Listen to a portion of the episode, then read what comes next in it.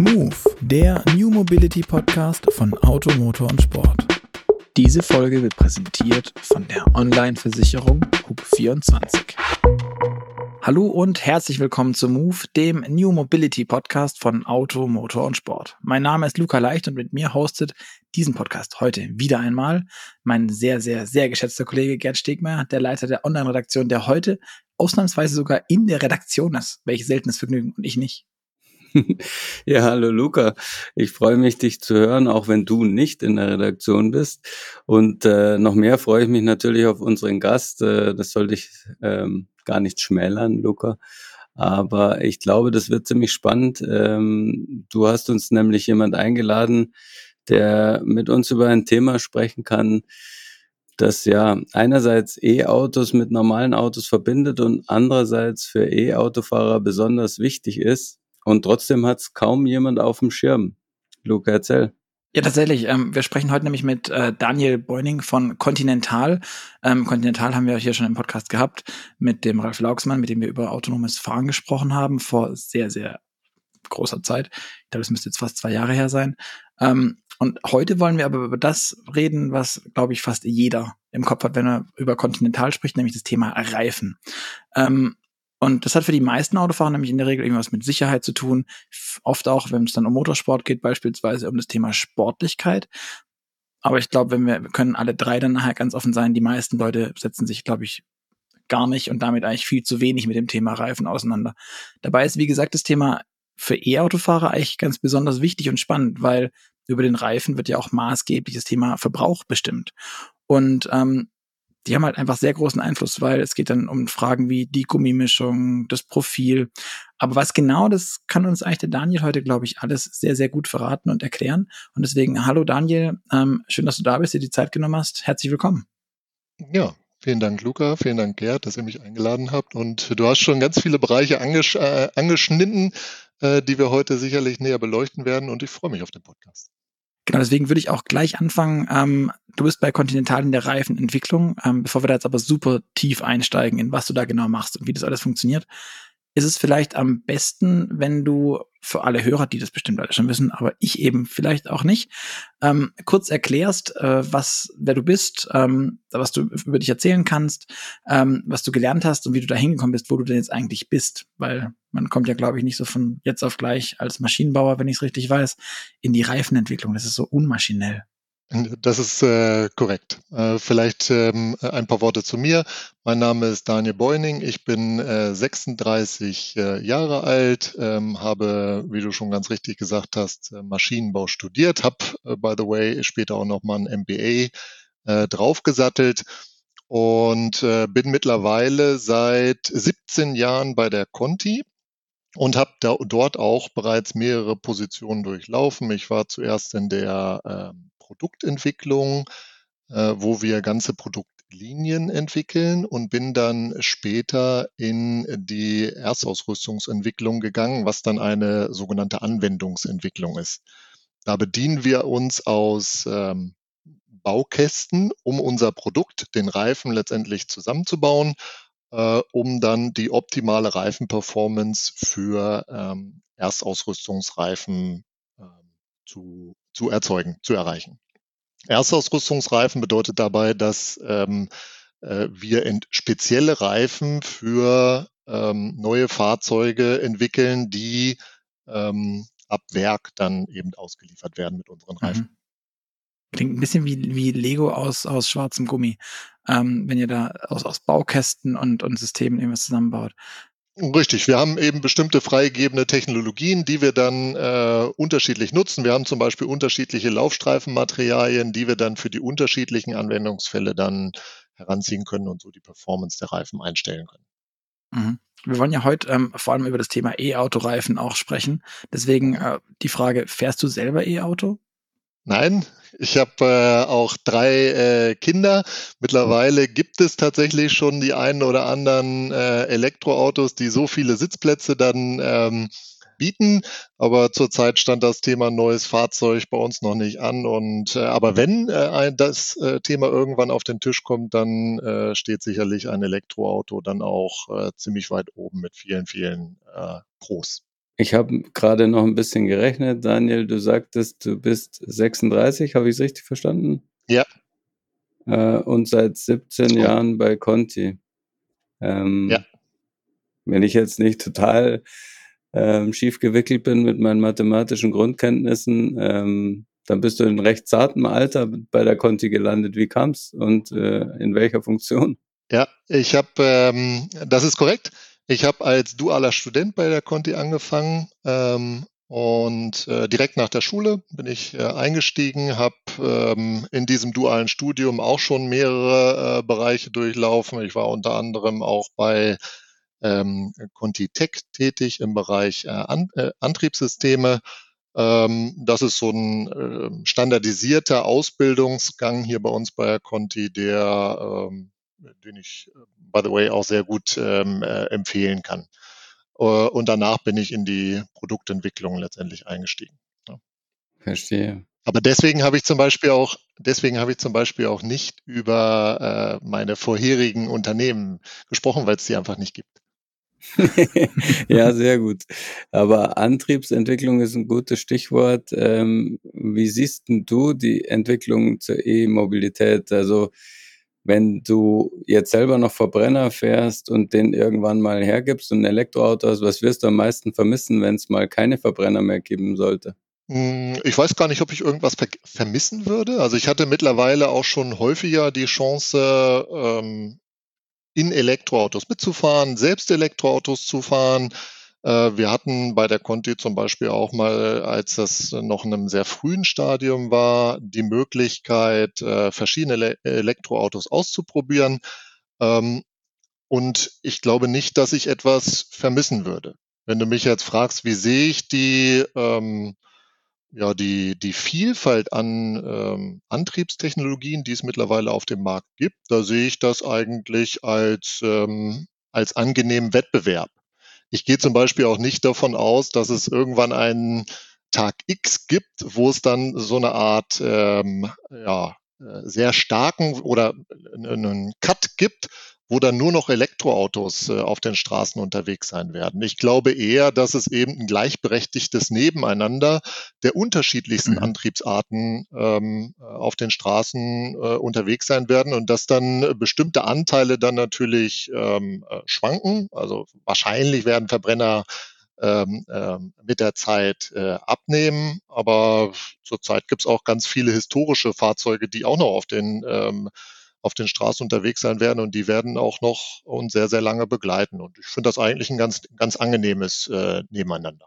Jetzt ähm, muss ich sagen, ich habe äh, äh, noch was ganz anderes. Wir haben vor dem Podcast versuche ich ja immer ähm, unsere Gäste ein bisschen bei LinkedIn zu stalken. Äh, Gerd nennt es immer liebevoll Recherche.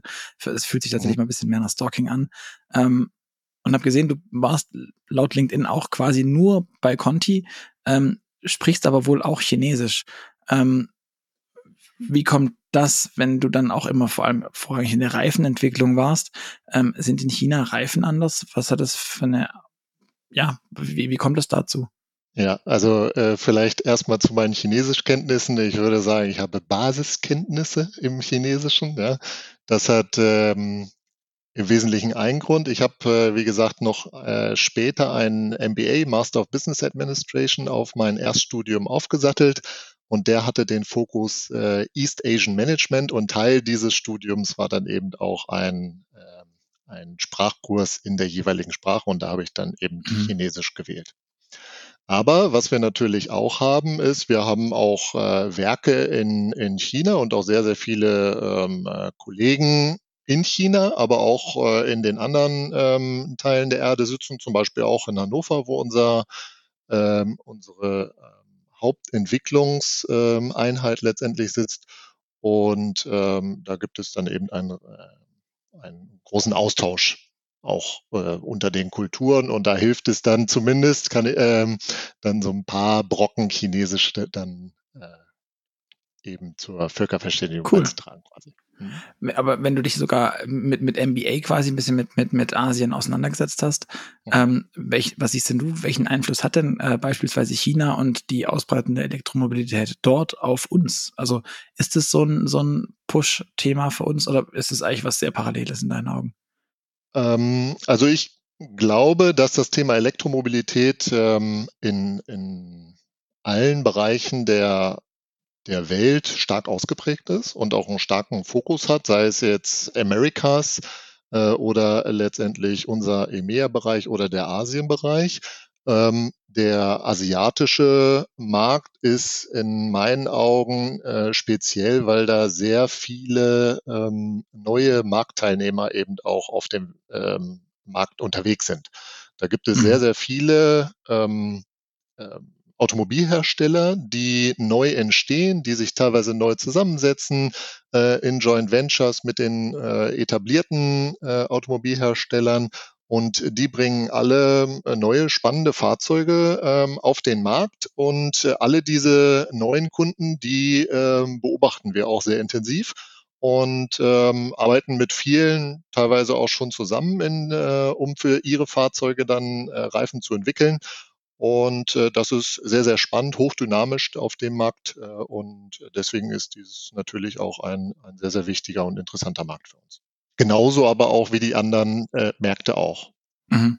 Ich würde sagen, bevor wir jetzt ins Eingemachte in Richtung, Richtung unserem eigentlichen Thema, den Reifen gehen, ähm, kannst du unseren Hörern vielleicht nochmal kurz erklären, woraus so ein Reifen besteht?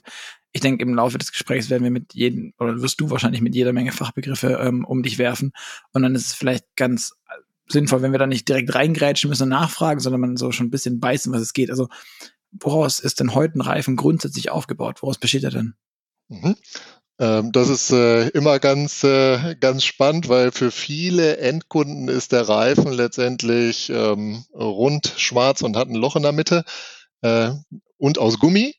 Das stimmt, aber eben auch nicht ganz. Und wenn ich jetzt quasi von, von innen nach außen äh, den Reifenaufbau beschreiben würde, dann hat man ganz innen letztendlich eine luftdichte Innenschicht Früher gab es äh, Schlauchreifen, da hat eben diese Luftdichtigkeit äh, der, der Schlauch innerhalb des Reifens ähm, die Luftdichtigkeit hergestellt.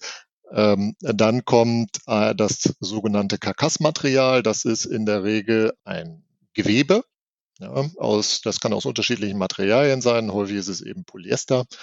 Ähm, dann kommt äh, in dem Seitenwandbereich ähm, letztendlich ein Gummimaterial, was diese Karkasslagen ähm, vor Anscheuerungen zum Beispiel schützt. Und im Laufflächenbereich kommt äh, dann ein, äh, ein Gürtelpaket, was in der Regel aus ähm, zwei Stahlgürteln besteht. Und äh, dann kommt eine sogenannte Bandage, äh, die letztendlich den, äh, das Gürtelpaket in seiner Position verharrt. Und äh, ganz oben ist dann der, ähm, das Laufstreifenmaterial, auf dem der Reifen dann letztendlich auch durch die Bodenaufstandsfläche läuft. In dem Laufstreifen, da ist dann auch das Reifenprofil dann letztendlich eingeprägt, ja, eingeheizt. Und ähm, ja, das ist eigentlich so im Wesentlichen der, oder sind die wichtigsten Bauteile bei, bei einem Reifen. Okay. Wenn man den jetzt, den Reifen aus diesen Bestandteilen komponiert, ähm, dann gibt's ja wahrscheinlich verschiedene Bauteile, die auf bestimmte Eigenschaften einzahlen und alle mhm. zusammen äh, aufs Gesamtprofil des Reifens, also Profil jetzt im übertragenen Sinne, ähm, aber mhm. welche Eigenschaften, äh, zwischen welchen Eigenschaften muss man dann abwägen? Also ich stelle mir die meistens auch ein bisschen widersprüchlich vor. Ne? Einerseits soll der Reifen nicht so schnell verschleißen, andererseits soll er gut auf dem, auf dem Untergrund halten, Grip haben. Ähm, was sind denn so die größten Zielkonflikte und welche Eigenschaften müsst ihr besonders im Blick haben? Ja, da sprichst du auch einen ganz wichtigen Punkt äh, an, den wir als, also nicht nur wir als Continental, sondern eigentlich die gesamte Reifenindustrie äh, betrachten muss. Bei äh, der Gesamtheit der Reifeneigenschaften sprechen wir eigentlich immer über Zielkonflikte. Das bedeutet, wenn wir eine Reifeneigenschaft ähm, verbessern, verändern wir mehr oder weniger alle anderen Reifeneigenschaften auch.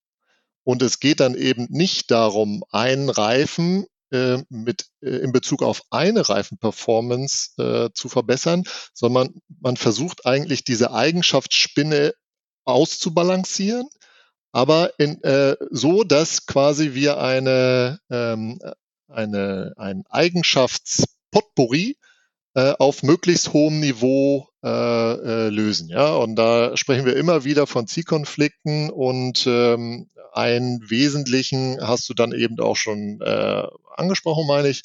Also wenn wir zum Beispiel einen Reifen im Rollwiderstand ähm, äh, verbessern, dann müssen wir immer auch zum Beispiel den Nassgriff ähm, auch äh, berücksichtigen oder das Reifengeräusch. Weitere wichtige ähm, Reifeneigenschaften, die berücksichtigt werden müssen, ist zum Beispiel Aquaplaning, Trockenbremsen, ähm, die Abriebseigenschaften, Geräuscheigenschaften. Ja, das sind so Rollwiderstand hatte ich schon genannt, Nassgriff. Mhm. Das sind so die wichtigsten. Bei Winterreifen natürlich ähm, äh, die, die äh, Eigenschaften auf Schnee und Eis, ja. Ja. Mhm. Ähm, wenn man jetzt äh, das direkt versucht zu übersetzen aufs Elektroauto, was, welche Eigenschaften siehst du dafür besonders wichtig an? Mhm. Da muss man dann ähm, erstmal überlegen, wo unterscheiden sich eigentlich Elektroautos von klassischen Verbrennerfahrzeugen, weil der Reifen weiß in der Regel ja nicht, was oben drüber für ein Fahrzeug ähm, äh, verbaut ist. Und äh, da hatten wir ähm, äh, bei der Continental erstmal den Versuch gestartet, zu beschreiben, äh, ganz auf einem globalen Level, wie unterscheiden sich eigentlich Elektroautos. Und äh, das, da muss man erstmal feststellen, dass das sehr, sehr schwierig ist, weil die Vielfalt an Elektrofahrzeugen, wie sie heute auf dem Markt eben verfügbar ist, ähm, genauso vielfältig ist, wie sie auch bei Verbrennern eben ähm, heutzutage vorhanden ist.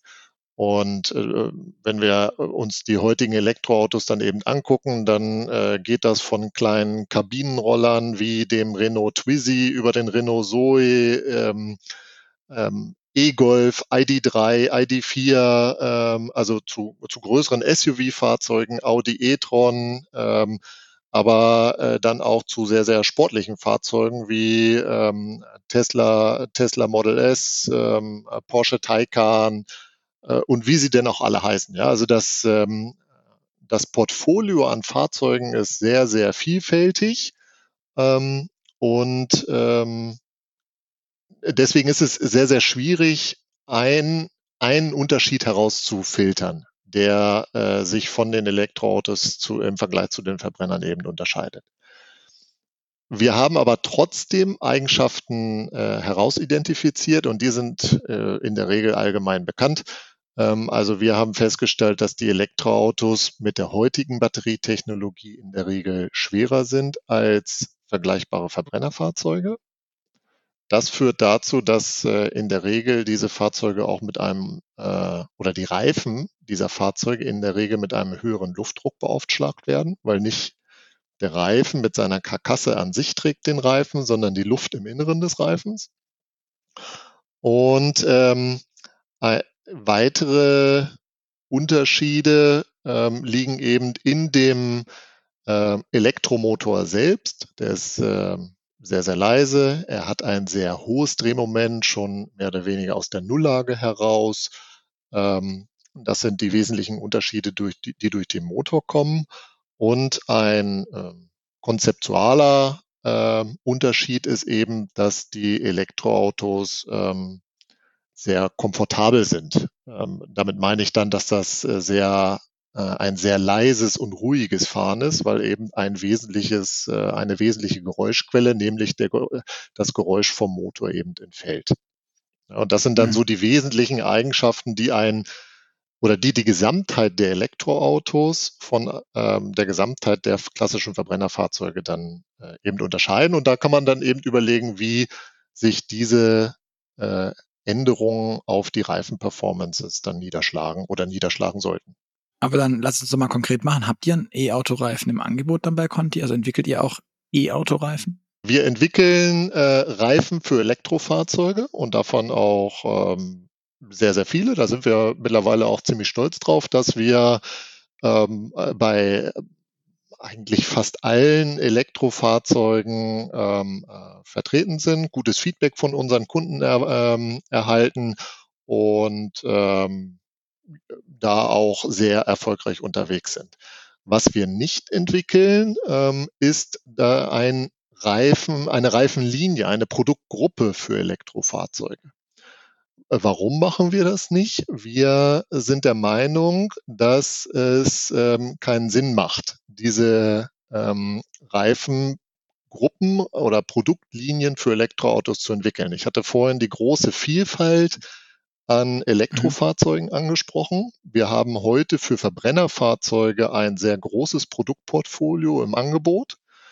Und wenn ich ähm, nicht in der Lage bin, auf die äh, sich ändernden Anforderungen mit Elektroautos äh, mit meinem Standardproduktportfolio einzugehen, dann müsste ich ja mein komplettes Produktportfolio für Elektroauto neu entwickeln.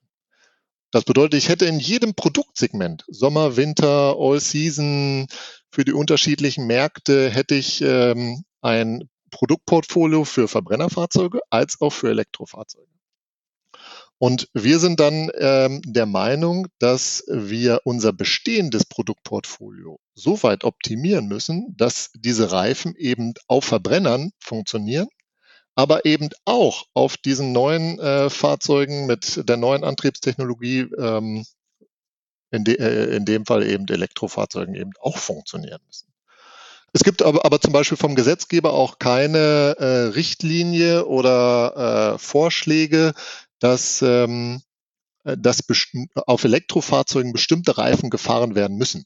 Ja, also ähm, mhm. wenn, wenn du ein Elektroauto fährst, dann musst du nur sicherstellen, wenn du den Reifen später irgendeinmal, irgendwann einmal austauscht, dass wieder die gleiche Größe mit dem Load Index und Speed Symbol ähm, äh, montiert wird.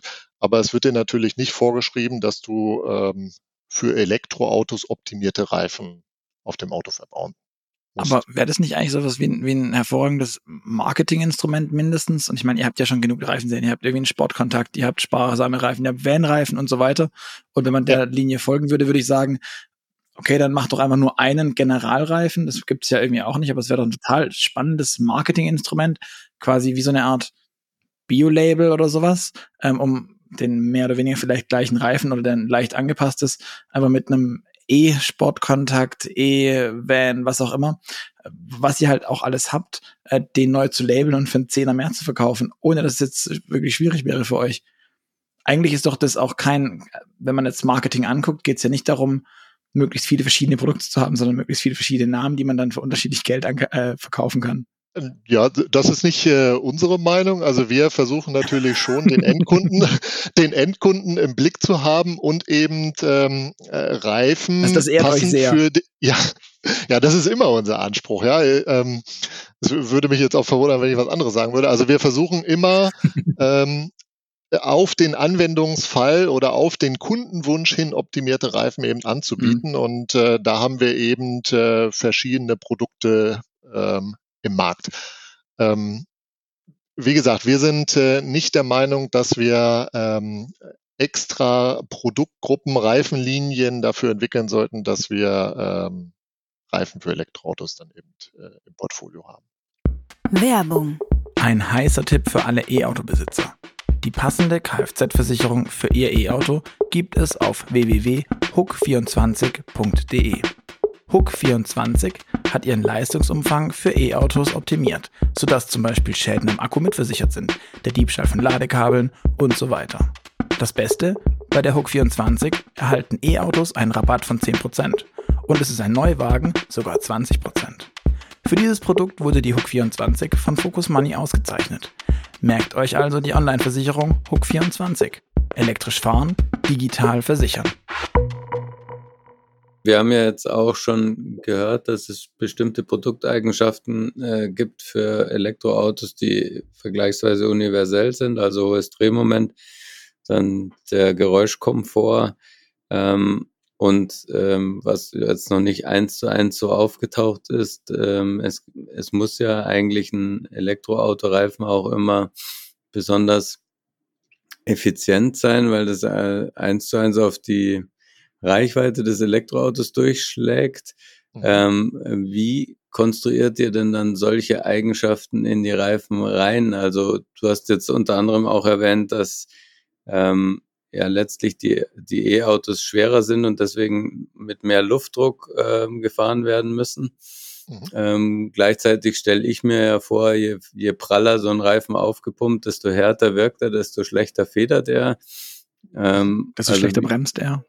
Ja, wie, wie kommt ihr durch diese ganzen ähm, Zwickmühlen durch und äh, wo spürt man dann quasi das ja, Elektroautoprofil in der jeweiligen Reifenentwicklung? Mhm. Also ich hatte vorhin die verschiedenen Bauteile eines Reifens angesprochen und dieses mhm. Baukastenprinzip, dieses Lego-Prinzip, äh, Luca, was du vorhin auch angesprochen hattest, das äh, bedeutet ja, dass wir für jedes einzelne Bauteile, was ich vorhin angesprochen hatte, verschiedene Konstruktionsvarianten im Baukasten letztendlich zur Verfügung habe. Und in der Anwendungsentwicklung nutze, äh, greife ich quasi in diesen Baukasten rein und ähm, äh, baue mir dann ein finales Produkt, den Reifen, zusammen. Das bedeutet, ich habe für jedes Bauteil eine äh, Vielfalt an verschiedenen Materialien mit unterschiedlichsten Eigenschaften, ähm, die ähm, äh, dann am, im Endeffekt zu einer Gesamtreifen-Performance dann zusammengebaut werden. Und äh, da gilt es dann, ähm, das geschickt zu machen, um äh, ja diese Gesamtreifen-Performance ähm, ähm, im, äh, zu optimieren. Mhm. Und äh, da achten, also äh, im Endeffekt bauen wir dann, also simulieren wir ganz viel, wir bauen auch Reifen und testen die dann äh, äh, eben sehr, sehr viel in den unterschiedlichen Anwendungsfällen. Und ähm, äh, wenn diese, wenn wir mit der Performance dann zufrieden sind, dann beginnen wir erst mit der äh, Einführung dieser Versuchsreifen in Serie, ähm, um ähm, ja, dem Reifen dann dem, dem Endkunden dann eben auch, auch äh, zugänglich zu machen. Mhm. Ja, das ist so unser, unser Vorgehen. Und wenn wir dann über Elektroautos sprechen, äh, das ist in der Regel äh, dann eben ein Erstausrüstungsgeschäft zurzeit noch, ja, weil die Elektroautos immer noch äh, in irgendeiner Art und Weise neu sind. Ähm, wir kriegen in der Regel ein Anforderungsheft von unseren Kunden, in dem Fall dann die, den Automobilherstellern, und ähm, das versuchen wir dann äh, in der Anwendungsentwicklung äh, dann zu berücksichtigen, testen sehr, sehr viel, testen dann die Abriebsperformance auf dem jeweiligen Fahrzeug mhm. äh, mit den Einsatzbedingungen und stellen dann äh, so sicher, dass, äh, dass die Reifenperformance am Ende so ist, wie wir das eben auch gerne wollen und so wie unser Kunde das dann eben auch möchte. Mhm, verstehe. Ähm, was mir einfällt, wenn ich, wenn ich an, an Reifen denke, dann kommt mir immer besonders der, der BMW i3 so vor das innere Auge, mhm. ähm, mit ja. seinen riesigen Rädern, ähm, die irgendwie gefühlt kaum breiter sind als wie so ein Fahrradreifen. Ähm, das war dieses, dieses Tall and Narrow Prinzip, wenn ich das richtig im Kopf habe. Ähm, genau. Irgendwie ist es aber wieder weg. Aber was hat es denn gebracht und warum ist es vor allem wieder verschwunden? Ja, also äh, teilweise in einigen wenigen Anwendungsfällen sehen wir äh, das noch. Ich meine äh, zum Beispiel der Renault Scenic, der hat, äh, der hat auch ein ganz ähnliches ähm, Konzept. Ähm, wir, äh, dazu muss man sagen, wir als Reifenhersteller ähm, äh, sind nicht in der Lage, ähm, einen Reifen, die Reifendimension zu definieren. Das macht in der Regel der Automobilhersteller selbst, weil da geht es äh, auch um Bauraum im Fahrzeug, ähm, äh, um die jeweiligen Fahrzeuglasten, die dieses, äh, dieser Reifen dann äh, aushalten muss. Und in der Regel kriegen wir in der ähm, Erstausrüstung äh, die Reifendimension vorgegeben. So unter anderem eben auch beim i3. In der Vorauslegung können wir äh, die Automobilhersteller unterstützen bei dem Findungsprozess der richtigen Reifendimension, aber im Endeffekt hat der Automobilhersteller dort das Sagen. Mhm. Und beim i3 hat äh, äh BMW dann eben äh, diese äh, Tall and Narrow Reifen äh, angefragt. Das hat unterschiedliche Gründe. Ähm, also so ein großer, schmaler Reifen, der hat Vorteile im äh, Rollwiderstand, weil wenn der Reifen dann durch die Aufstandsfläche läuft, sich der Reifen nicht so stark verformt. Weil mhm. Rollwiderstand muss man sich dann so vorstellen, der Reifen, wenn er durch die Aufstandsfläche läuft, verformt sich der Reifen. Dadurch reiben die Gummimoleküle ähm, aneinander und dadurch entsteht Wärme und diese Abwärme ist mehr oder weniger, äh, vereinfacht gesagt, dann der, der Rollwiderstand. Je größer der, der Durchmesser oder der Radius des Reifens, desto weniger verformt er sich und deswegen ähm, entsteht dann eben weniger Rollwiderstand. Mhm. Mittlerweile sind aber die Premium-Reifenhersteller in der Lage, einen guten Rollwiderstand auch mit ähm, ja, einer geschickten Auslegung der Reifenkonstruktion oder auch der Gummimischung ähm, äh, zu erreichen. Der mhm. Nachteil dieser großen und schmalen Reifen ist nämlich, dass äh, man einen ähm, systematischen Nachteil in der Fahrdynamik äh, dann eben erwarten kann. Ja, also äh, das kann man sich dann eben auch ganz gut vorstellen, wenn man so einen großen, schmalen Reifen hat äh, und ein Fahrzeug äh, sehr dynamisch bewegen möchte, was auch ein wesentliches äh, Entwicklungskriterium bei uns in der Erstausrüstung ähm, ist, äh, dass man da eben Nachteile ähm, ja, in Kauf nehmen muss. Und wenn man eben in der Lage ist, einen guten Rollwiderstand über eine geschickte Auswahl der Materialien ähm, zu erzeugen, ohne auf diese Tall and Narrow äh, Reifen zu setzen, ähm, dann ähm, hat man quasi das Beste aus beiden Welten. Ja? Also man kann dann eine gute Reifen, äh, Fahrzeugdynamik mit einem konventionellen Reifendimension ähm, erreichen bei gleichzeitig gutem Rollwiderstand. Mhm. Ein, ein anderes Thema ist auch das, das äh, gerade das Gewicht, das haben wir vorhin ja schon gesagt, E-Autos sind in der Regel einen Ticken schwerer als, als äh, Verbrennerfahrzeuge. Mhm. Ähm, die meisten E-Autos sind damit dann ja irgendwie gefühlt vom Gewicht her auf so SUV-Level, ähm, haben aber mhm. andere Fahreigenschaften insgesamt. Wie macht man denn einen Reifen überhaupt stabil? Also, dass der dieses Gewicht auch aushalten kann und nicht irgendwie einfach platzt. Wie so ein Luftballon. Mhm. Ja, also ein Reifen hat ja einen ähm, Lastindex, Loadindex, ähm, der äh, unbedingt einzuhalten ist. Da gibt es auch von der ETRTO, was ähm, letztendlich die äh, Industrieorganisation für ähm, Reifen und Felgen ist, gibt es genaue Vorgaben, wie stark ein Reifen belastet werden darf.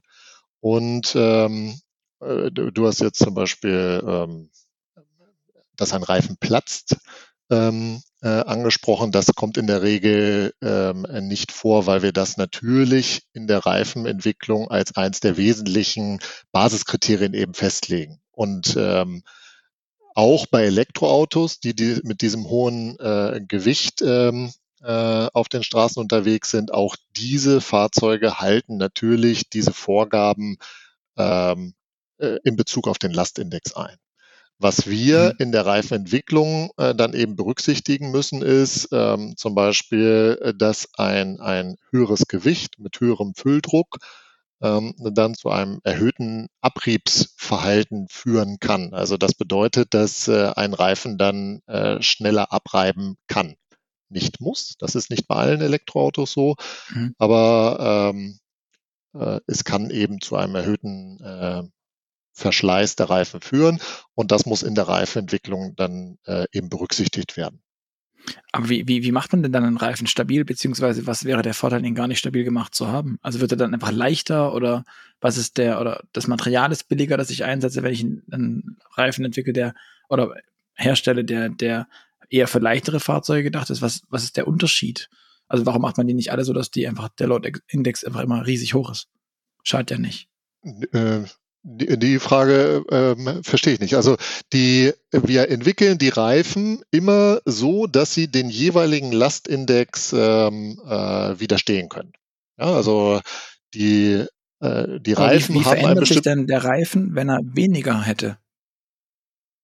Also wie verändert sich der Reifen, die, die Entwicklung dahingehend, dass wenn der Reifen weniger könnte, ist dann die Seitenwand dünner oder ist dann einfach weniger, weniger Karkassenmaterial drin und dadurch wird der Reifen leichter? Also was ist der Vorteil von einem Reifen mit niedrigem Lastindex? Das ist immer fahrzeugabhängig. Also es, das, dieser Fall hm, kommt, okay. glaube ich, nicht vor.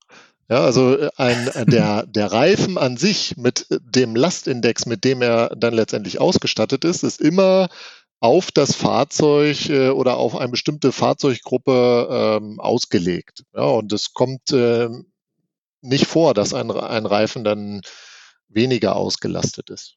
Mhm. Ich glaube, was, was Luca meinte, ist, ist ähm, man muss ja für alles Kompromisse machen, haben wir ja schon gelernt. Ähm, und was würde man gewinnen, wenn man diese Einschränkung nicht hätte, dass man den Lastindex unbedingt erfüllen muss, also die Stabilität des Reifens, was kostet es einen an Reifeneigenschaften an anderer Stelle? Ähm, also ist er dann weniger komfortabel vielleicht oder ähm, ja, was, was kann sonst noch passieren, dadurch, dass man den sein, Reifen oder? stabil machen muss? Oder teurer, weil einfach verrücktes Material drin ist. Nö, das, äh, wie gesagt, das kommt nicht vor. Wir legen Reifen immer so aus, dass sie dem äh, Lastindex, dem zugehörigen Lastindex ähm, äh, widerstehen können. Und äh, das, das kommt nicht vor, dieser Fall. Hm. Ja, ihr denkt quasi immer andersrum. Erst kommt der Lastindex, der muss auf jeden Fall erfüllt sein muss, und dann genau, kommt es gibt der Rest. Keinen Weg, ja. Genau, es gibt keinen Weg daran vorbei. Okay. Ähm, weil, wenn wir jetzt gerade schon über diese Zielkonflikte nochmal sprechen, also ähm, wie, wie genau macht man denn eigentlich so einen Reifen sparsam? Wie groß ist der Aufwand dabei? Und gibt es vielleicht sowas, was es bei Antriebskonzepten auch gibt, sowas wie eine Well-to-Wheel-Bilanz zwischen Produktion, Verschleiß und Verbrauch? Also so, dass man sagen kann, okay, den Reifen, der, wenn ich den so entwickle, spart er so und so viel CO2, aber gleichzeitig hat er bei der Herstellung mehr CO2 verbraucht. Was ist dann am Ende das günstigste? Mhm. Da sprichst du schon einen äh, wichtigen Punkt an, was ich glaube ein äh, lang, eher langfristiger Trend ist. Das ist das Thema Nachhaltigkeit. Ähm, also wir äh, sind in der Lage, mittlerweile äh, Reifen anzubieten, die einen gewissen Anteil an nachhaltigen Materialien eben äh, berücksichtigen. Wir sind für einige Anwendungsfälle auch in der Lage, einen ähm, zumindest äh, CO2-kompensierten äh, Reifen anzubieten. Ja, wo wir dann quasi äh, das gesamte CO2, was in der äh, Produktion der, äh, der Reifen äh, in, entstanden ist, dann, dann kompensieren. Äh, das ist ein Trend, den wir in der gesamten Reifenindustrie sehen, das äh, Thema Nachhaltigkeit. Und das ist auch bei, wenn man über Elektrofahrzeuge nachdenkt, ähm, eben auch ein mittlerweile ein wesentliches Kriterium, dass man sich darüber Gedanken macht. Wir sind auch mit den Automobilherstellern da in einem regen Austausch, was die denn überhaupt für Anforderungen ähm, an die Produkte haben, wie sie das dann äh, eben auch vermarkten wollen. Ähm, aber ich würde trotzdem auch noch sagen, dass die Reifenindustrie da ähm, äh, immer noch am, am Anfang ist. Ja, wir haben jetzt auch ähm, den äh, auf der IAA ähm, einen, einen Reifen vorgestellt, wo wir, ähm, ich meine, 55 Prozent nachhaltige Materialien äh, äh verbaut haben. Ähm, das bedeutet dann entweder recycelt ähm, oder nachhaltig, also traceable. Und ähm, das äh, hat einen sehr großen Anklang gefunden bei äh, verschiedensten ähm, Kundengruppen. Und ähm, ja, da kann man dann immer sagen, ja, das ist ja eigentlich nicht unbedingt nur ein äh, Themenfeld, was für Elektroautos dann relevant ist, äh, das gilt natürlich gleichermaßen auch für konventionelle Verbrennerfahrzeugen. Aber da das Thema ähm, Nachhaltigkeit bei Elektroautos äh, eben äh, von vornherein im Fokus steht, ist eben das Thema Nachhaltigkeit bei Reifen für Elektrofahrzeuge eben auch ein wesentliches. Mhm. mhm. Und ähm, denkt ihr tatsächlich in den Kategorien, also wie viel ähm, CO2 stecke ich in die Produktion des Reifens rein und wie viel könnte ein besonders sparsamer Reifen an CO2 sparen über seine Lebenszeit? Macht ihr so eine Gleichung auf? Oder gibt es eine Faustregel, wie lange ein Reifen halten soll, damit er entsprechend nachhaltiger ist, weil man ihn nicht so schnell ersetzen muss? Ja, wir arbeiten äh, daran, da weiß ich aber äh, auch nicht, nicht allzu viel. Ja, also wir, wir ähm, arbeiten daran, für einen Reifen einen ähm, CO2-Footprint zu definieren.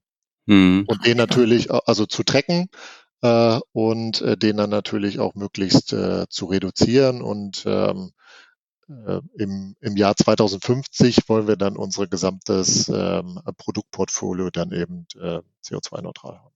Mhm. Das ist ziemlich cool. Ähm, äh, würde ich mir ehrlich gesagt schon ein bisschen früher wünschen, weil ich genau das eigentlich sehr, sehr spannend fände, ähm, ob ich einen Reifen vielleicht mit mehr Energieaufwand oder mit äh, einfach aufwendiger konstruiere, der dafür aber halt ewig hält, was er dann wiederum dem, dem eigentlichen nachhaltigen Gedanken eher entspricht, dass man, dass man versucht, Dinge quasi länger am Leben zu halten und diesen, diesen Verschleißprozess zu verlangsamen oder zu stoppen in gewisser Weise. Was wir tatsächlich auch tun, also ein ähm, ja schon seit Jahren anhaltender ähm, Trend geht hin zu rollwiderstandsärmeren äh, Reifen, also rollwiderstandsoptimierten Reifen, was ähm, bei Elektroautos eben auch äh, immer noch ein wesentliches Kriterium ist, um die elektrische Reichweite der Fahrzeuge zu verlängern. Äh, Stichwort Reichweitenangst beim Endkunden.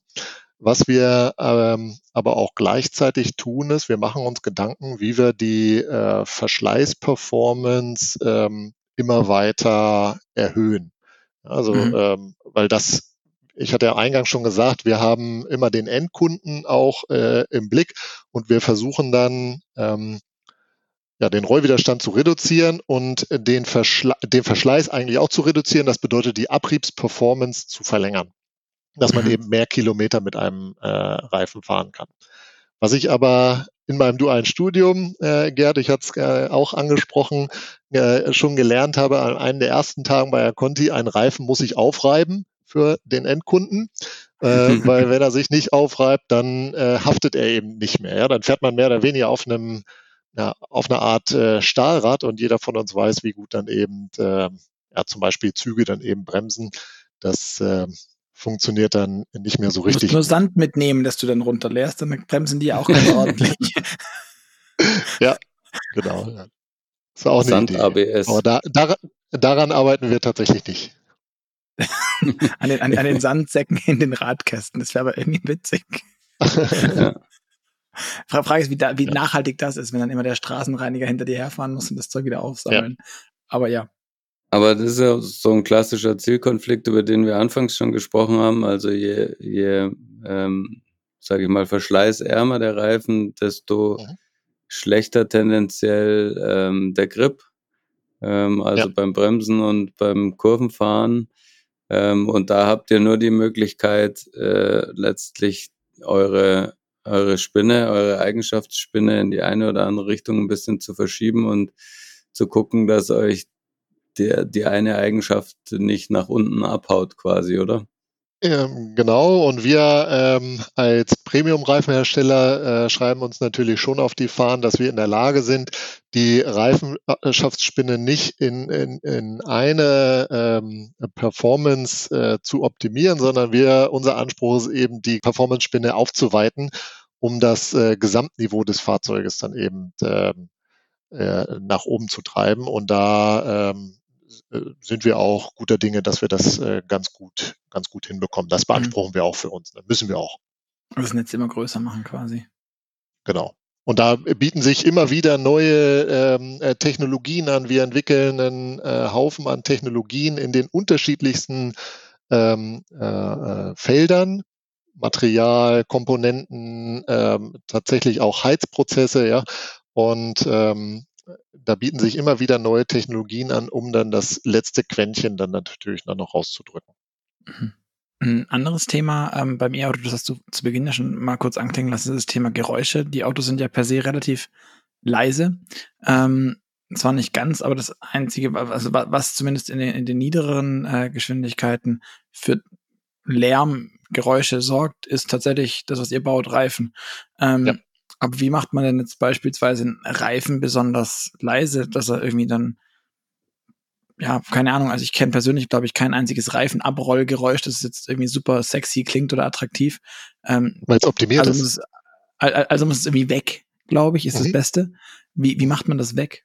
Ja, ähm, äh, weg kriegt man es äh, in der Regel äh, äh nicht.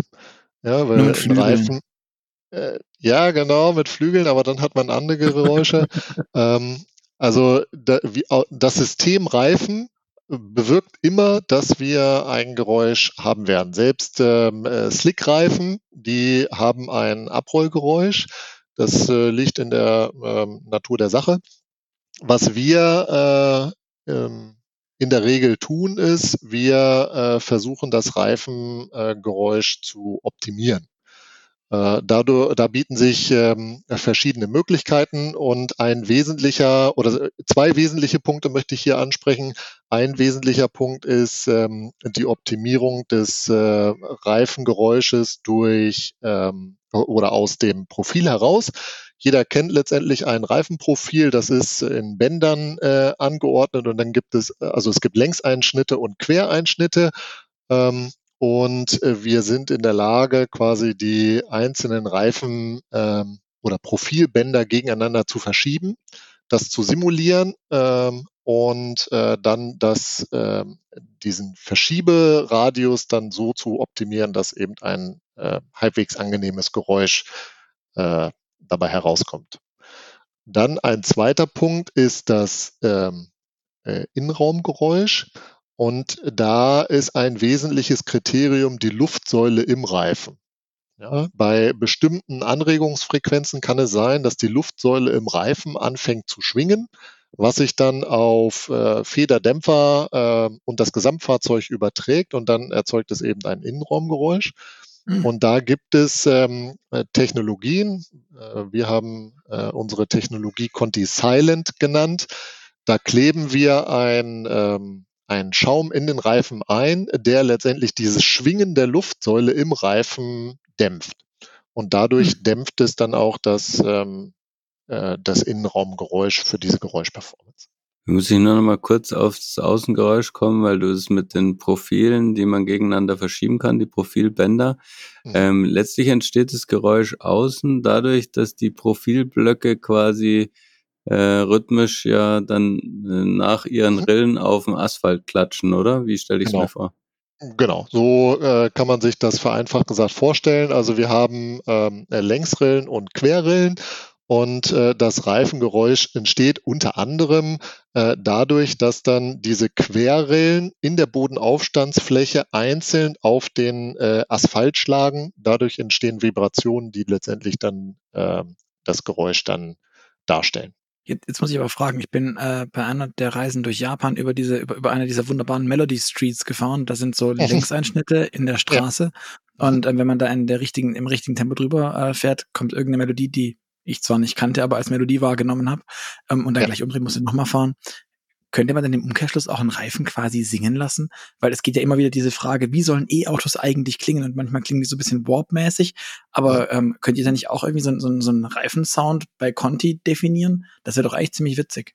Ja, dafür ist der Abrollumfang eines Reifens ist äh, zu kurz, um ganze Melodien dann eben äh, abspielen ah, okay. zu können. Ja, ähm, das heißt, wir brauchen richtig was, große Reifen, dann haben wir einen richtig langen Song. ja, das wäre auch eine Idee, interessante Idee, ähnlich wie mit unserem äh, Sandkanister, den man dann bei, bei Stahlreifen dann damit mitführen müsste. Ähm, nein, Spaß beiseite. Also wir, wir versuchen, es ist immer in irgendeiner Art und Weise ein, Rauschen, was das Reif, äh, was der mhm. Reifen letztendlich erzeugt. Und dieses Rauschen versuchen wir so angenehm wie möglich zu gestalten und äh, beziehungsweise so leise wie möglich und das schafft man eben durch dieses Verschieben. Melodien äh, kann ich mir beim besten Willen nicht vorstellen. Für Automobilhersteller, die die, äh, die haben natürlich ein ausgeprägtes äh, äh, Sound Engineering da drauf gesetzt und machen sich dann eben Gedanken, ja, wie soll ein Elektroauto eigentlich ähm, klingen? Ähm, und was sie dann aber nicht möchten, ist, dass ähm, das Reifengeräusch dann äh, so dominant ist. Deswegen ist eins, mhm. äh, ein wesentliches Entwicklungskriterium eben ähm, ja, so leise wie möglich, so angenehm wie möglich, okay. so unauffällig wie möglich, dass die dann letztendlich ihr Sound Engineering da draufsetzen können. Wir merken uns also, ein Reifen ist als Langspielplatte nicht geeignet, egal wie ich die Rillen mache. ja, genau. Ein anderes Thema ist ja ähm, dann auch das, die, die Geschichte mit der Aerodynamik. Ich habe das ähm, ehrlich gesagt am Anfang nicht so ganz auf dem Schirm gehabt, aber im, im Rahmen der Präsentation des Mercedes EQXX, der jetzt ja diesen Reichweitenrekord aufgestellt hat und irgendwie sogar noch hätte eigentlich weit mehr als 1000 Kilometer fahren können, was ich fast schon dann bestürzend finde, dass Mercedes sich um mehr als zehn Prozent verrechnet hat und zu viel Akku da reingesteckt hat. Wie weit hätte der fahren können? Wie, wie viel Akku hätte man sparen können? Aber darauf will ich nicht hinaus. Die Entwickler haben mir erzählt, dass das Thema Reifenflanken wahnsinnig wichtig ist und die irgendwie besonders windschlüpfig gemacht werden können. Für mich war die Reifenflanke immer nur das Ding, wo die DOT draufsteht, also das Verfallsdatum, wenn man so will, vom Reifen. Herstellungsdatum? Herstellungsdatum. Äh, genau, also das Herstellungsdatum und damit dann impliziert das Verfallsdatum. Ähm, und eben die Reifengröße und halt, ob es jetzt ein Winterreifen ist oder ein Sommerreifen, dann nochmal extra aufgedruckt, wenn ich es nicht an den, an den Rillen oder am Profil selber erkennen kann. Aber wie macht man mhm. denn ein Reifenprofil aerodynamisch? Oder wenn nicht das Profil, die, die, die ähm, Flanke. Ja, also da gibt es ähm, äh, bestimmte Gestaltungsrichtlinien, wie äh, ein Reifen in der äh, Reifenflanke eben gestaltet sein muss. Und es ist in der Tat so, dass die Aerodynamik des Reifens in der, Verga also in der, in der neueren Vergangenheit ähm, immer wichtiger geworden ist. Die Automobilhersteller testen die Aerodynamik von unseren Reifen sehr intensiv, weil sie damit eben die elektrische Reichweite äh, weiter verbessern können. Das muss man sich dann auch immer im äh, Gesamtpaket vorstellen. Ähm, also die Aerodynamik eines Reifens kann eigentlich schwerlich optimiert werden. Es geht dann immer darum, die Kombination Fahrzeug, Reifen, Felge ähm, dann zu optimieren, weil ich kann einen Reifen auf ein Fahrzeug montieren, was dann äh, auf, äh, auf eine ganz bestimmte Weise angeströmt wird das ist vielleicht für das eine Fahrzeug positiv, auf einem anderen Fahrzeug, wo der Reifen dann auf eine andere Art und Weise angeströmt wird, kann das sich ähm, schon äh, wieder ganz anders ausgestalten. Es gibt aber, aber dennoch. Dann brauche ich ja wirklich für jedes Auto mit, mit jeder S-Line-Ausstattung einen anderen Reifen, wenn dann da der Schweller anders angeströmt wird. Äh, das äh, kann durchaus sein, ja. Aber es gibt, also wo das dann letztendlich endet, ist, dass man für, wenn man sich ein Fahrzeug zum Beispiel im, im äh, Konfigurator äh, konfiguriert, ähm, dass dann eine elektrische Reichweite eben ähm, angegeben wird. Und ähm, wenn ich dann zum Beispiel auf eine andere Felge wechsle, dass sich das dann äh, äh die elektrische Reichweite dann eben verändert, die angegebene elektrische Reichweite. Das ist ein wichtiger Punkt ist eben der Rollwiderstand oder auch das, also das, das Gesamtkonzept des Fahrzeugs mit Batterie, äh, Aerodynamik, Anbauteilen wie Schwellern oder sonst mhm. irgendwas. Äh, aber in Bezug auf den Reifen ist es eben der, der Rollwiderstand, aber dann eben auch die zugehörige Aerodynamik beziehungsweise dann auch Rad-Reifen-Kombination, also Kombination aus äh, Reifen und Felge. Mhm. Und äh, dieses Gesamtpaket führt dann eben dazu, dass für ein Fahrzeug A ein elektrische, eine elektrische Reichweite angegeben wird, aber wenn man dann eine andere äh, Felge sich aussucht, dann eine andere elektrische Reichweite ähm, angegeben wird. Aber jetzt, mhm. ähm, was, was bringt das denn quantifiziert? Also ich habe ich hab, äh, bei LinkedIn auch gelesen, du bist quasi der, der Chef-Key-Accounter für die, für die VW-Fahrzeuge. Die haben jetzt so das ein oder andere E-Fahrzeug, nehmen wir mal einfach irgendwas, ein, I, ein ID3. Ähm, mhm wie viel Prozent macht er mit seinem Reifen jetzt noch äh, quasi mehr? Also würde er sonst mhm. nur irgendwie 200 Kilometer fahren, wenn ein anderer Reifen drauf wäre? Nee, oder? Also es ist ja nicht viel wahrscheinlich. Genau, ich muss eine Sache klarstellen, ich bin kein Key-Counter, ich bin ja immer noch äh, Entwickler quasi. Ja. ja also okay, ich entwickle okay, die Reifen für Key-Counter, der verkauft ja die Reifen dann an VW. So, okay. ja, das machen meine genau. Kollegen. Genau. Also ich bin für die Entwicklung und technische Performance dieser Reifen äh, zuständig. Ähm, und äh, der der zweite Punkt ist, ich kann natürlich nicht sagen, wie äh, stark dann, also wie viele Kilometer ähm, VW jetzt durch äh, die aerodynamische Optimierung ähm, der Reifen ähm, äh, gewonnen hat. Ähm, was wir aber sagen können, ist, dass wir unsere Reifen aerodynamisch optimieren. Da kann man dann äh, ähnlich wie es letztendlich auch in ähm, diesem Elektroauto-Projekt, was wir äh, bei der Conti eben durchgeführt haben, gemacht haben. Da kann man dann überlegen, welche generellen Gestaltungsrichtlinien gibt es denn, die wir auf unsere Produkte anwenden können. Und äh, du hattest auch schon die Beschriftung äh, des Reifens auf der Seitenwand angesprochen. Ein äh, wichtiger Punkt ist dann zum Beispiel, dass man ähm, äh, Schrifttiefen anpasst, äh, Schraffierungstiefen anpasst. Äh, die, die, die, ja, über solche äh, Details unterhalten wir uns in der Reifentwicklung. Ähm, wie, also einige Reifen haben eine sogenannte Felgenschutzkante. Ähm, äh. Mhm. Ja, äh, wie ist diese Felgenschutzkante ausgestaltet? Da gibt es unterschiedliche Möglichkeiten und ähm, äh, das bedeutet dann aber eben auch, dass es äh, verschiedene Optimierungsmöglichkeiten gibt, äh, diese äh, Felgenschutzkanten dann eben anzupassen. Ja? Und über diese generellen ähm, Gestaltungsrichtlinien äh, tauschen wir uns aus. Gibt es auch verschiedene Veröffentlichungen zu und ähm, das muss heutzutage ähm, eigentlich ein, ein Produkt mit sich bringen. Also möglichst mhm. glatt. Wie ist der Übergang vom Reifenprofil zur Seitenwand, dass das möglichst glatt ist mhm. ähm, und wenig Angriffsfläche für ja, die angeströmte Luft letztendlich bietet. Ketzerische Frage an den Reifenentwickler. Wäre es nicht gescheiter, die Autohersteller würden einfach außen eine Platte drüber machen und alle Reifen verkleiden? Mhm. Also da, ähm, das wäre eine, eine Möglichkeit. Teilweise wird das auch schon gemacht, nicht im Pkw-Bereich, sondern im Lkw-Bereich. Da wird ähm, sehr, sehr viel, insbesondere, also da bin ich nicht der Experte, aber ich meine insbesondere bei ähm, Lkw-Anhängern, dass da sehr viel mit irgendwelchen äh, Abdeckungen, äh, Flügeln äh, oder so gearbeitet wird und alles, äh, alle diese Anstrengungen, die man da eben sehen kann, gehen in äh, zugunsten der äh, Optimierung der Aerodynamik. Hm. Teilweise ist es dann auch so, dass die, ähm, die ähm, Radreifenkombination an bestimmten Anhängern dann mehr als die Hälfte teilweise verdeckt ist. Okay. Aber das jetzt für dich wäre das jetzt eher positiv, wenn es bei Pkw auch so käme, oder eher doof? Das wird die Arbeit einfacher machen, oder? ich weiß gar nicht, das äh, einfacher weiß ich nicht. Also äh, Reifenentwicklung ist äh, kein einfaches Feld. Da gibt's, äh, ihr habt es schon äh, mitgekriegt, da gibt es so viele Details, die man beachten muss. Ähm, das ist äh, sicherlich nicht einfach. Und ich würde auch nicht erwarten, dass wenn das bei Pkw-Reifen kommen würde, ähm, äh, äh, dass es dann irgendwie einfacher sein wird. Zurzeit stellt sich diese Frage einfach nicht. Ne? Also ähm, mhm. wir arbeiten sehr, sehr eng mit unseren ähm, äh, Kunden, den Automobilherstellern, aber auch Endkunden dann zusammen. In dem Fall wäre es wahrscheinlich eher eine Frage der Automobilhersteller. Ähm, dass, äh, also da, da kommt diese Frage nicht und deswegen diskutieren wir das eigentlich auch nicht. Das ist kein Thema. Mhm.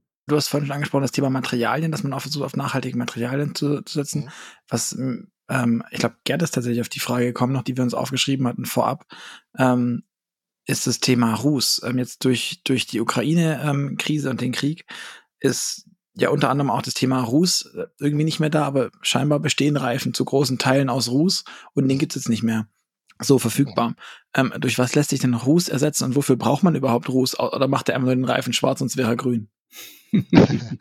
äh, sonst wäre er wahrscheinlich eher ja, weißlich oder gelblich. Ja, weil, äh, Auch schön. Äh, genau, Kautschuk ist eher letztendlich eher äh, weißlich, beziehungsweise wenn es ein Naturprodukt ist, dann eher, also natürlich hergestellter ähm, äh, Kautschuk, dann eher so gelblich. Ähm, es ist in der Tat so, dass ähm, ähm, Ruß zurzeit äh, Mangelware ist. Es ist aber, äh, also wir beziehen Ruß aus unterschiedlichen Quellen und sind äh, zurzeit noch in der Lage, das ähm, zu stemmen. Das ist aber eine mhm. sehr, sehr schwierige Situation und ähm, auch sehr dynamisch, die äh, Entwicklung da. Und äh, da müssen wir eben auf die aktuellen Ereignisse mhm. ähm, ja, Rücksicht nehmen. Und was macht der Ruß im Reifen? Also wofür braucht ihr den genau? Ähm, der ähm, äh, ist ein wesentliches äh, Bauteil, ein wesentliche Inkredenzien, um den äh, Reifenverschleiß letztendlich zu optimieren. Ah, okay.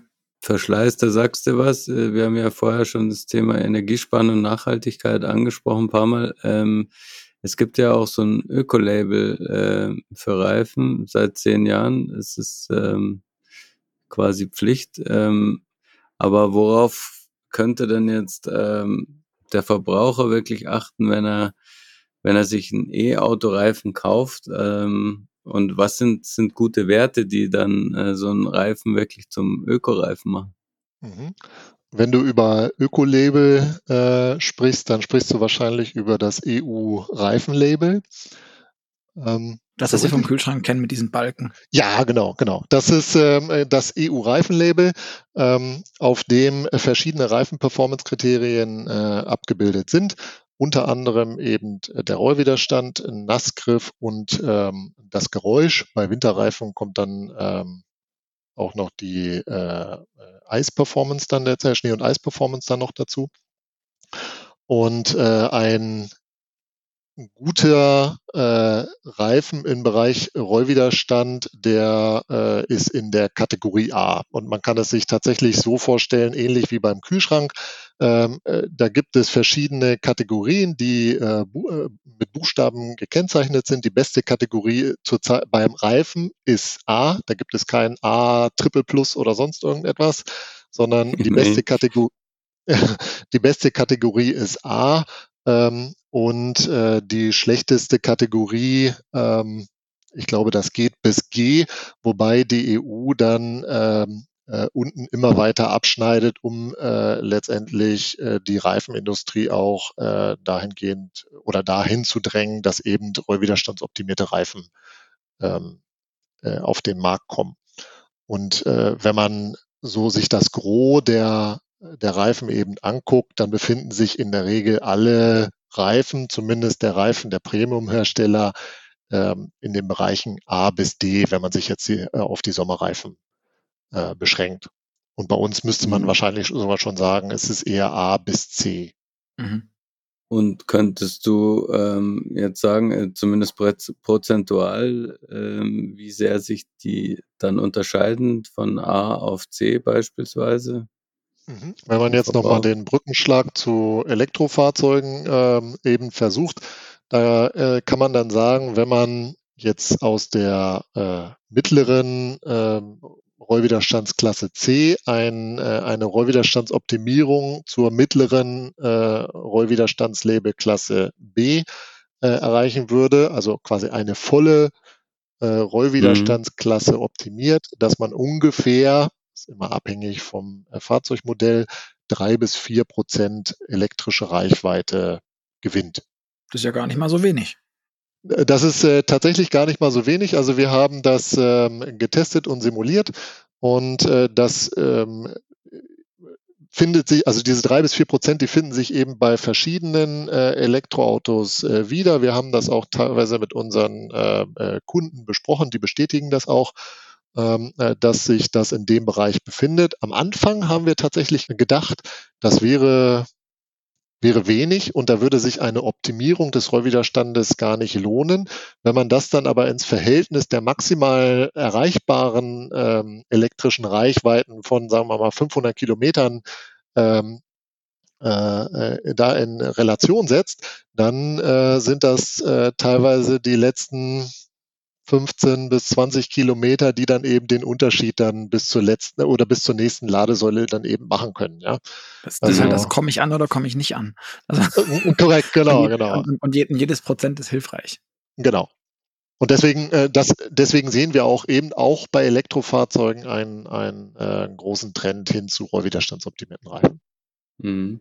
Sind denn die rollwiderstandsoptimierten Reifen auch hinsichtlich des Verschleißes dann besser, wie man das vermuten würde, weil sie sich ja auch nicht so stark abreiben?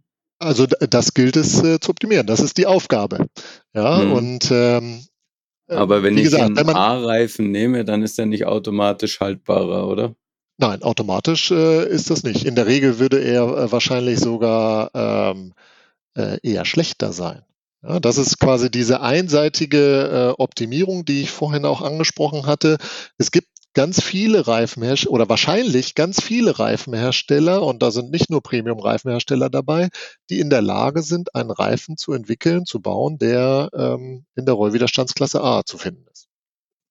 Aber wir als Continental legen eben äh, großen Wert auf die Gesamtheit der Reifeneigenschaften und wir sind in der Lage, quasi alle Reifeneigenschaften äh, im Blick zu haben. Und wir sind auch in der Lage, einen Reifen mit Rollwiderstandsklasse ähm, A zu entwickeln und den Rest der Reifen-Performance-Kriterien ebenfalls auf einem sehr, sehr guten Niveau dann eben äh, zu halten. Also wir mhm. lösen dass ähm, äh, die Zielkonflikte, die wir in der Reifenentwicklung eben haben, auf äh, einem sehr, sehr hohen Niveau. Mhm. Und da sind mhm. wir auch sehr stolz drauf. Zum Ende würde mich noch interessieren, du hast vorhin schon gesagt, ihr, ihr entwickelt jetzt oder du entwickelst auch mit, dein, mit deinem Team, mit deinen Kollegen zusammen vorrangig Erstausrüsterreifen. Das heißt, mhm. ähm, in deinem konkreten Fall ähm, entwickelst du dann ja auch mit deinem Team für VW beispielsweise Reifen. Mhm. Ähm, du hast gesagt, im After Sales, also dann, wenn ich jetzt ein E-Auto habe und dann einen zweiten Satz Reifen brauche, weil meiner verschlissen ist oder nicht mehr gut oder was auch immer, ähm, wie komme ich denn da an einen, an einen guten Reifen für mein Elektroauto? Was muss ich, also um jetzt noch ein bisschen Service zum Ende hin reinzubringen, ähm, worauf muss ich da achten? Es gibt ja auch für viele Hersteller dann ähm, irgendwie Labels auf dem Reifen. Macht es dann wirklich Sinn, diese, diese 10, 20 Euro mehr, 30 Euro mehr teilweise auszugeben, um genau den Reifen zu kriegen, wenn ich ihn denn überhaupt kriege, ähm, mit dem mein Auto ausgeliefert wurde? Oder ist es gar nicht so relevant, wenn du jetzt das mal unsere Zuhörer beraten würdest. Und da fragst du jetzt natürlich äh, mich als Entwickler von Erstausrüstungsreifen. Ich bin natürlich der Meinung, dass es sich lohnt, einen Reifen aus der Erstausrüstung äh, auch Beste. im After Sales zu kaufen, weil es natürlich der Beste ist. ähm, wenn er von ich als, war, genau. äh, einmal, genau, das ist auch mal wichtig. Ähm, äh, zu deiner Frage, habe ich als Endkunde überhaupt die Möglichkeit, diese Reifen auch im After Sales ähm, äh, zu beziehen, zu kaufen? Ähm, mittlerweile haben ähm, sehr, sehr viele Hersteller eine kundenspezifische Kennzeichnung. Einige werden es vielleicht kennen. BMW hat einen Stern, Mercedes hat ein äh, MO, Porsche hat in der Regel ein N plus irgendein ähm, Kürzel dann dabei. Ähm, also das, und das sind auch nur einige Beispiele. Also mittlerweile haben äh, sehr, sehr viele Hersteller eine kundenspezifische Kennzeichnung. Und durch diese kundenspezifische Kennzeichnung bin ich in der Lage, exakt den Reifen zu kaufen, der auch äh, in der Erstausrüstung letztendlich an das Fahrzeug montiert wird. Und ähm, wir als Conti äh, empfehlen natürlich den Endkunden auch diese ähm, auf das Fahrzeug entwickelte Reifen äh, äh, auch im After Sales zu ähm, äh, beziehen, weil sie eben mit ihren Eigenschaften, mit der Eigenschaftsspinne auf dieses Fahrzeug genau optimiert sind. Mhm. Da kann ich dann davon ausgehen, dass, ähm, dass eine geprüfte ähm, äh, Eigenschaftsspinne letztendlich ist, so wie der Automobilhersteller, nicht nur wir, sondern auch der Automobilhersteller das getestet und freigegeben hat. Aber da muss ich jetzt einhaken, wenn, aber dann ist da das, das Sternchen für den BMW drauf, aber dann weiß ich doch nicht, ob das jetzt für den iX3 gemacht wurde als Elektroauto oder für den i4. Ich habe ehrlich gesagt gerade nicht auswendig, welche Reifendimensionen die haben, aber vorausgesetzt, die hätten die gleiche oder eine ähnliche, dann woher soll ich denn wissen? Ich habe ja, ich habe ja, ich bestelle den Reifen ja vorrangig nach nach Lastindex, nach ähm, Breite und nach also nach Breite, nach nach Querschnitt, also und, und nach, nach Größe, aber doch nicht nach, nach iX3. Wie, wie, wie finde ich das raus? Oder steht da noch irgendwo eine geheime kleine Nummer, die ich mir abschreiben kann bei meinem Reifen und dann kann ich den irgendwo suchen? Mhm. Also in der Regel weiß der Reifenherste äh, Reifenhändler, sorry, der Reifenhändler weiß dann äh, genau, was für ein Reifen auf dieses, äh, auf diesem Fahrzeug verbaut äh, äh, wurde und dann kann er genau diesen Reifen dann eben auch wieder auf dieses Fahrzeug, okay. Fahrzeug montieren. Dass mehrere Fahrzeuge äh, die gleiche Reifendimension äh, haben mit dem gleichen Produktnamen äh, und dann äh, der exakt gleichen Reifenkennzeichnung, äh, das kommt in den allerseltensten Fällen vor. Ah, okay. Mhm. Aber der Reifenhändler kann da äh, weiterhelfen. Wobei mich ja persönlich dann misstrauisch machen würde, dass ausgerechnet BMW den Stern hat und Mercedes was anderes. Aber das nur am Rande. Ja, war nur ein blöder Scherz. Das ist, ähm, ja, ja. Achso, jetzt, äh, jetzt habe ich das auch erst verstanden. Da, bei äh, BMW ist das ein, ähm, ein Stern mit mehr Zacken. Ah, okay. Immerhin. Ja. Nicht nur mit rein. Was mir noch eingefallen ist, was man auch immer wieder mal gelesen hat, ähm, Thema Nachhaltigkeit und alternative Materialien, ähm, ist dieser Löwenzahnreifen. Gibt es eigentlich an dieser Front irgendwas Neues, irgendwas, wo ihr sagen könnt, 2030 kommt der Löwenzahnreifen auf den Markt? Mhm.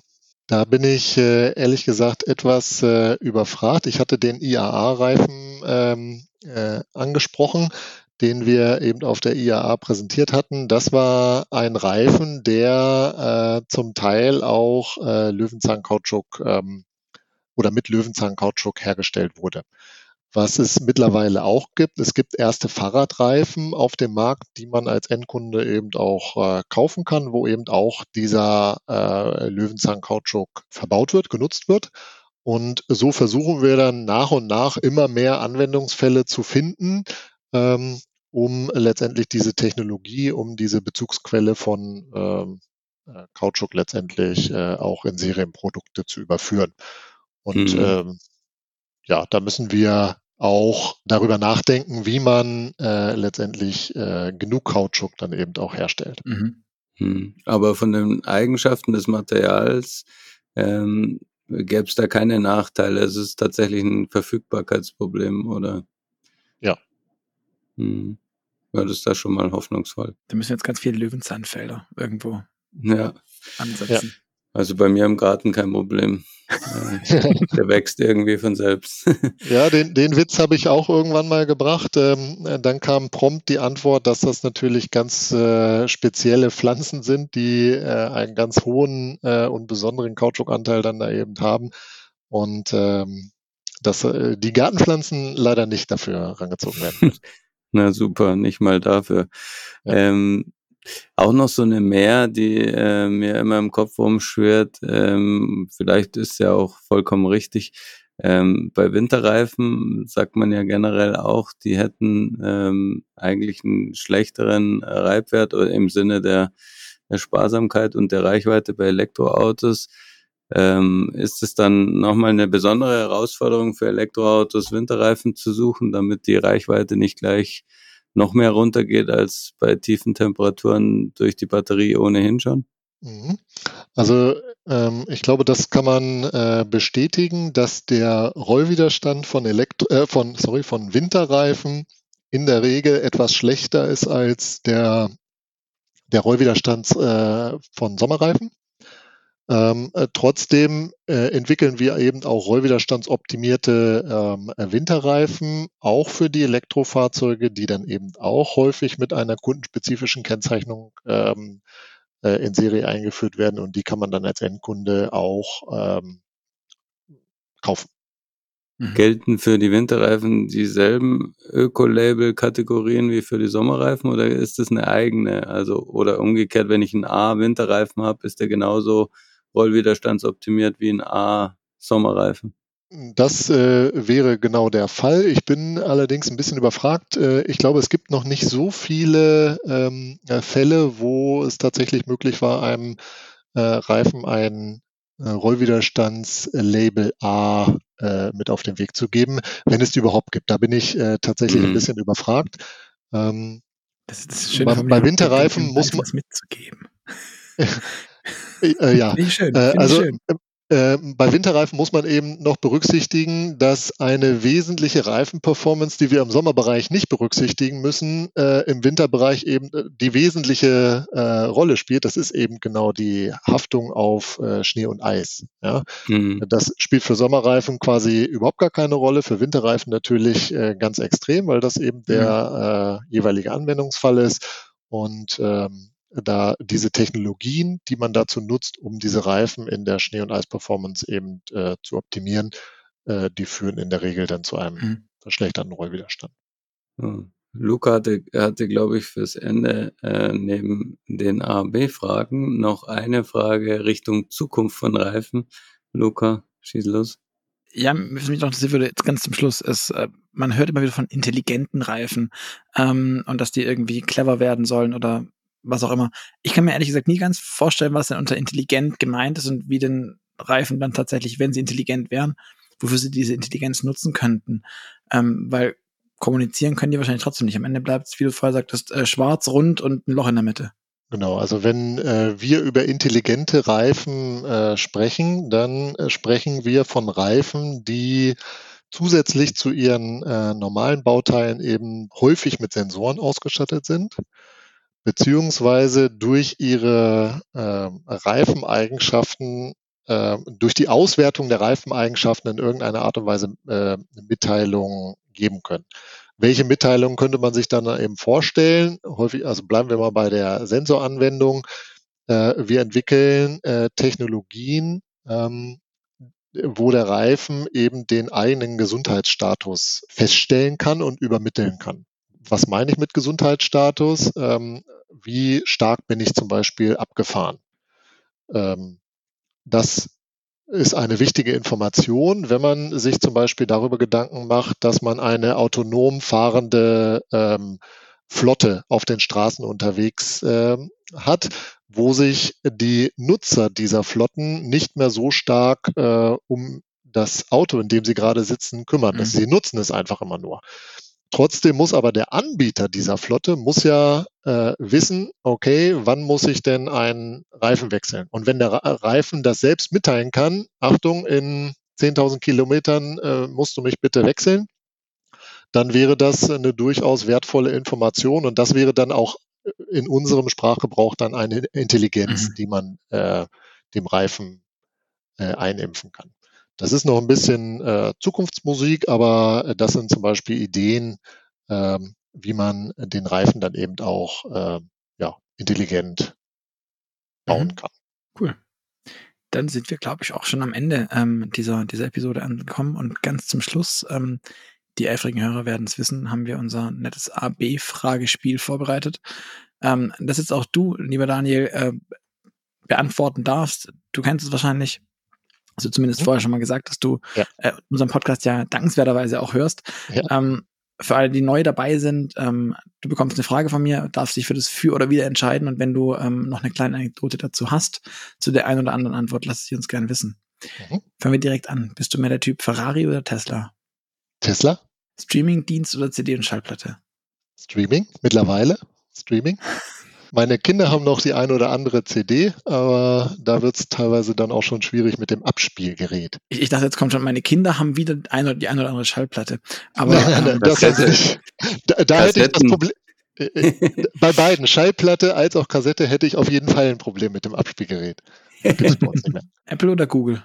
Äh, Apple bei Smartphones, Google bei der Suchmaschine. Okay, da ist Apple jetzt auch nicht so richtig stark aufgestellt, glaube ich. Genau. Ähm, Loft in der Stadt oder altes Bauernhaus auf dem Land?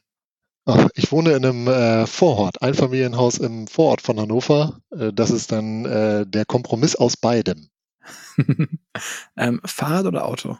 Oh, zurzeit Fahrrad. Bei den hohen Benzinpreisen habe ich mein altes Rennrad wieder rausgekramt und es macht sehr viel Spaß, bei dem Wetter auch Fahrrad zu fahren. Wenn du denn ein Auto fährst, fährst du eher vorne oder hinten? Vorne. Auf dem Fahrersitz. Bist du ein guter Fahrer in deiner eigenen Einschätzung? Äh, ich würde sagen ja, weil ich ähm, auch äh, rücksichtsvoll fahre. Schöne Antwort, sehr PC. ja, ich, ich muss ja auch immer an meine Frau neben mir, beziehungsweise meine drei, meine drei Kinder auf der Rückbank denken und da habe ich mir das äh, schnellere Fahren abgewöhnt. Das heißt, die meckern Und das macht auch sehr, sehr, sehr, sehr viel Spaß. Lang, langsam fahren? Also, äh, nee, wie war das? Äh, vorsichtig Rücksichtsvoll. Vor, rücksichtsvoll, rücksichtsvoll In Sachen Datenschutz und AGBs, bist du mehr der Typ Aluhut oder Accept All? Accept All. Äh, Star Wars oder Star Trek? Ganz klar Star Wars. äh, Kaffee oder Tee? Kaffee. Zuhauf. Okay. äh, Steak oder Falafel? Steak. Und Nachteule oder Lerche? Ich würde sagen eher Nachteule. Wobei ich durch meine Kinder auch immer sehr früh aufstehen muss. ja. Ja, das äh, durfte ich auch lernen, dass man dann ähm, eher früh da äh, antreten darf. Aber gut. Ja. Ähm, lieber Daniel, vielen, vielen Dank für die ganzen Infos, für das viele Erklären, für unsere Fragen äh, rund um das Thema Reifen und jetzt würde ich mich tatsächlich sogar zutrauen, einen Reifen zu kaufen, ohne schlechtes Gewissen für ein E-Auto. Ähm, an euch da draußen vielen Dank fürs Zuhören, ähm, dass ihr wieder dabei wart. Ihr hört uns wieder in zwei Wochen am Freitag und bis dahin freuen wir uns über euer Feedback. Deswegen schreibt uns gerne E-Mail an podcast.move-magazin.de oder hinterlasst uns einen Kommentar bei iTunes oder wo auch sonst bei den Podcast-Catchern, die ihr kennt. Ähm, Sterne, Bewertungen etc. pp. Lasst uns gerne wissen, was ihr von den äh, Folgen haltet. Und für alle Podcast-Hörer haben wir wie immer noch zum Schluss die kleine Info. Ähm, wenn ihr auf www.motorpresse-aktion.de slash AMS klickt, könnt ihr euch eine Gratisausgabe der AMS besorgen. Das ist das große Muttermagazin der Move und damit auch des Podcasts. Ähm, und das kommt dann zu euch nach Hause, Freihaus, per Post, ganz klassisch. Und ähm, dann habt ihr das. Ich sag nochmal euch beiden, lieber Gerd, lieber Daniel, vielen Dank, dass ihr dabei wart und an euch da draußen hoffentlich bis zum nächsten Mal. Tschüss. Tschüss. Ja, ich sage auch vielen Dank. Ähm, Daniel, vielen, vielen Dank. Ähm, und an alle da draußen, bis hoffentlich bald. Vielen Dank, mir hat das sehr viel Spaß gemacht.